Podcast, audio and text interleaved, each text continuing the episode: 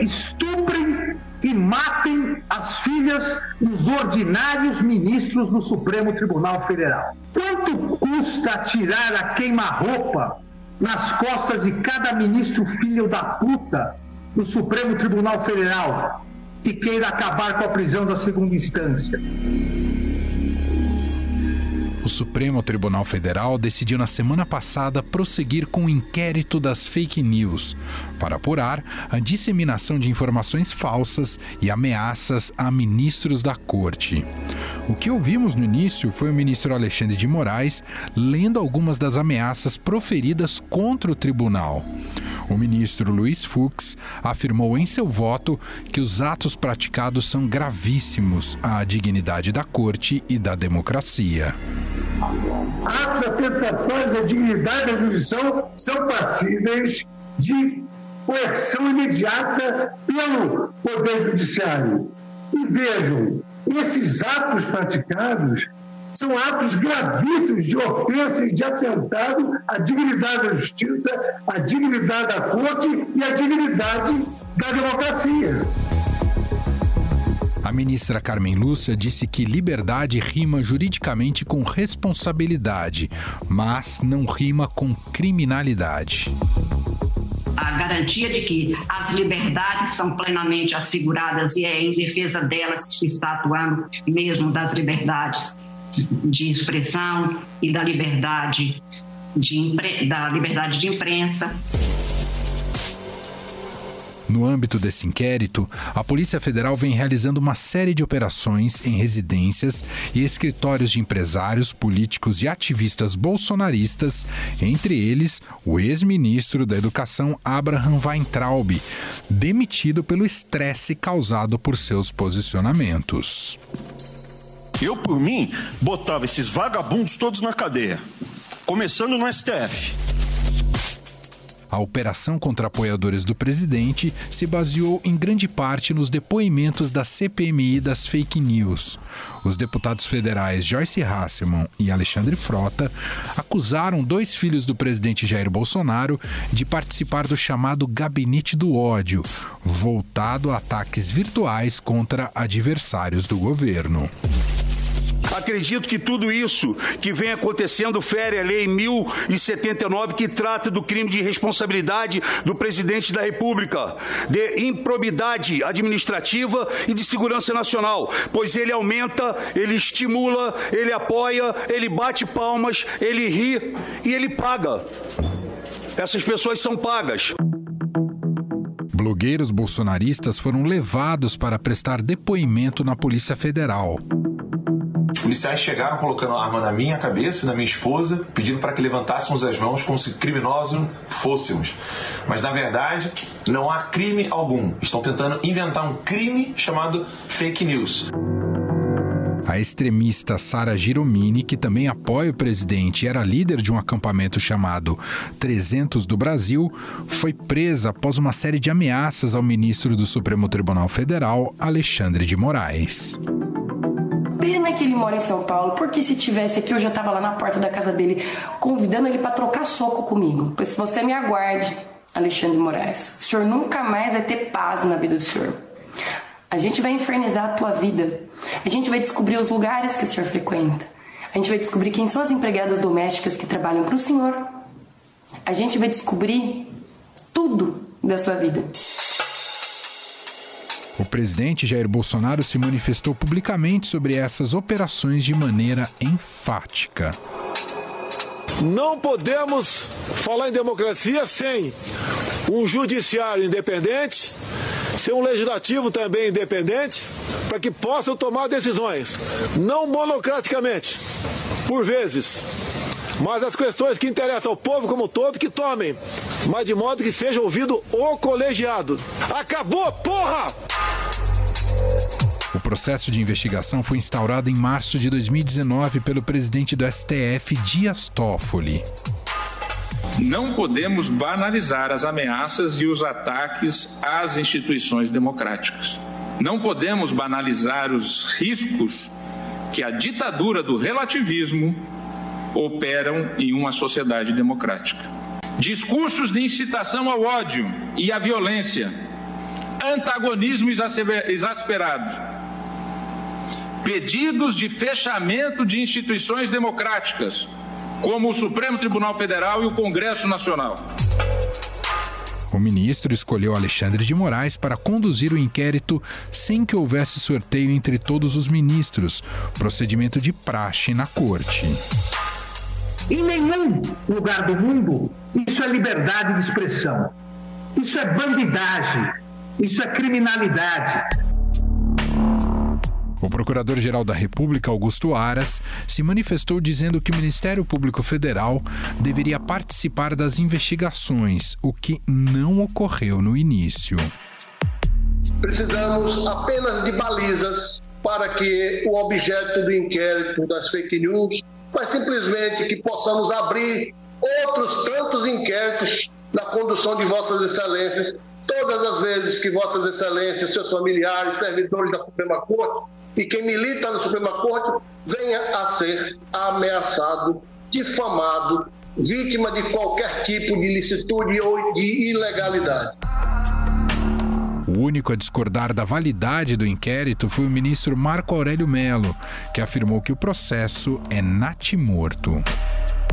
Presidente, estamos diante de um inquérito natimorto e ante as achegas verificadas depois de instaurado, diria mesmo um inquérito do fim do mundo sem limites. Especialistas na área do direito questionam a legalidade de todo o processo. Afinal, o inquérito das fake news é legal? Há abusos por parte do Supremo Tribunal Federal?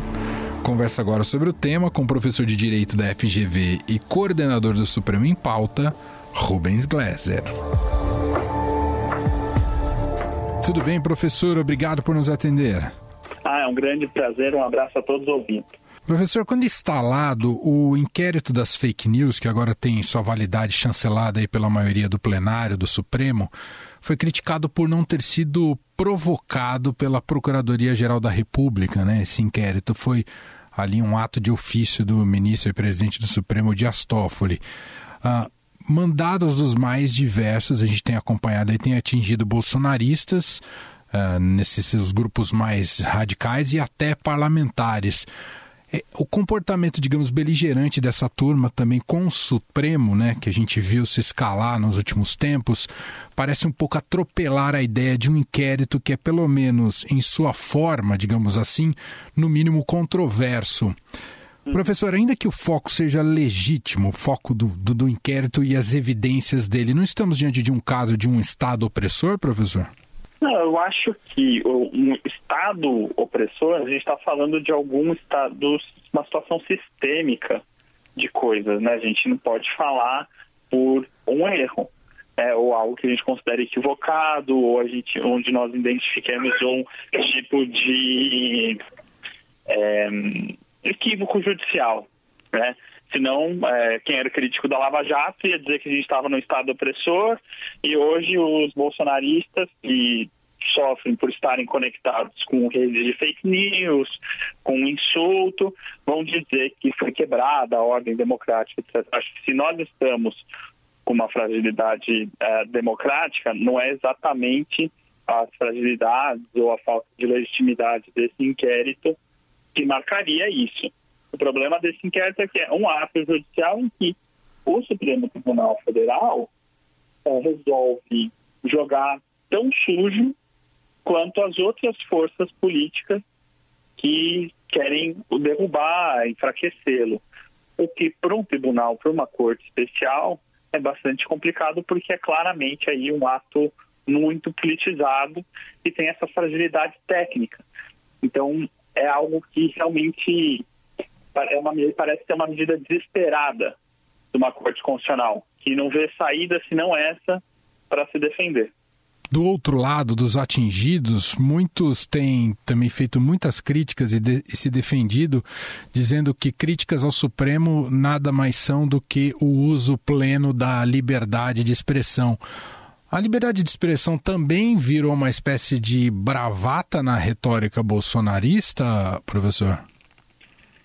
Então, eu acho que, antes de mais nada, é muito importante registrar como começou a sessão de julgamento dessa, da quarta-feira dessa semana, tá? em que tem o voto do ministro Alexandre de Moraes, em que ele revela o conteúdo que está sendo investigado.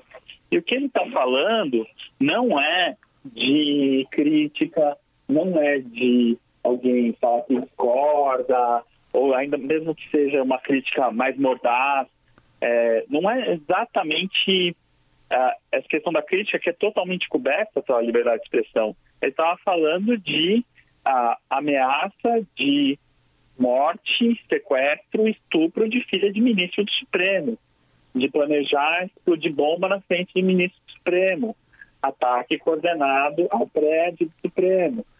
Então, o que ele está falando são atos de violência que resultaram pelo levantamento dos dados em 72 outros inquéritos.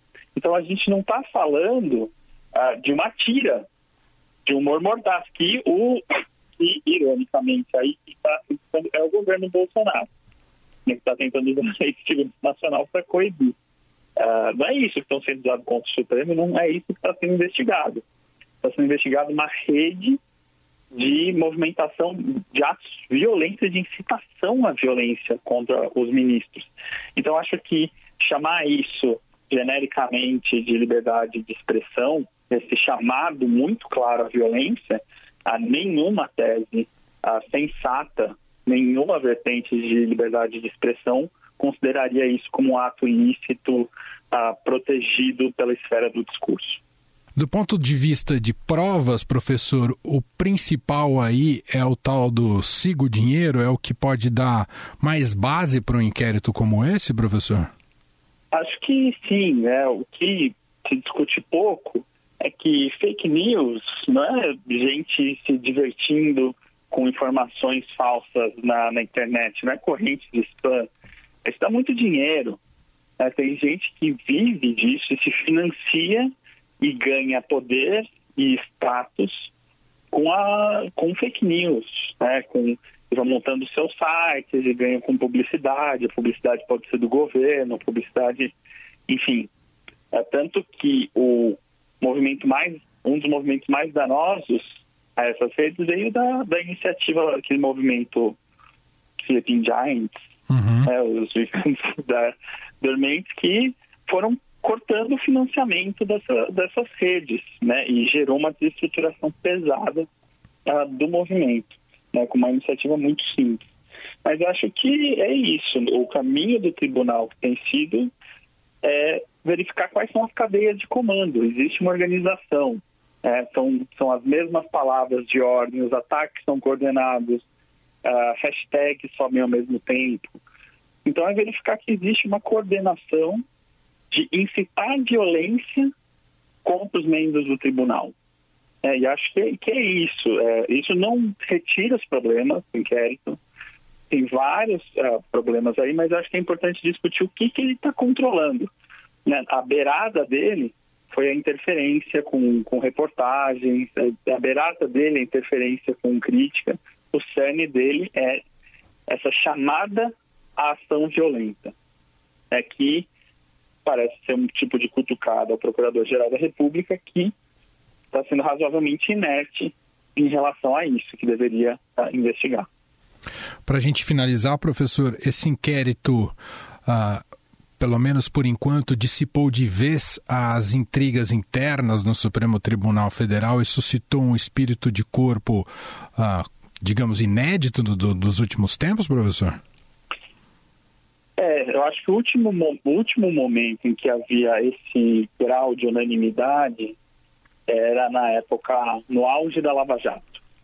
Então a gente está falando de 2015, 2016, em que o tribunal se uniu, na, encampou a agenda da Lava Jato, encampou o seu papel de agente desestabilizador dos, dos pactos baseados em corrupção, né, tomou uma série de medidas inéditas e as decisões eram sempre unânimes, eram rápidas e de 2016, 2017 para frente, o tribunal se fragmentou muito.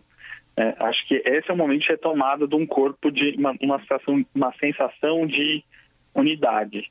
Acho que diversos ministros aí verificaram que, é, com erros ou acertos, ou eles agem de uma maneira mais coordenada e conjunta, ou se não, o tribunal sofre sérios riscos e a ordem constitucional sofre sérios riscos conjunto com ele.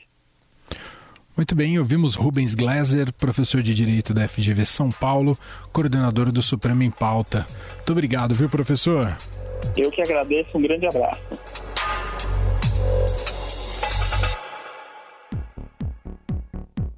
O Estadão Notícias desta segunda-feira vai ficando por aqui. Contou com a apresentação minha, Emanuel Bonfim, produção de Gustavo Lopes e montagem de Nelson Volter. Diretor de jornalismo do Grupo Estado é João Fábio Caminoto. Para conversar com a gente, podcast@estadão.com. Um abraço para você e até mais. Estadão Notícias.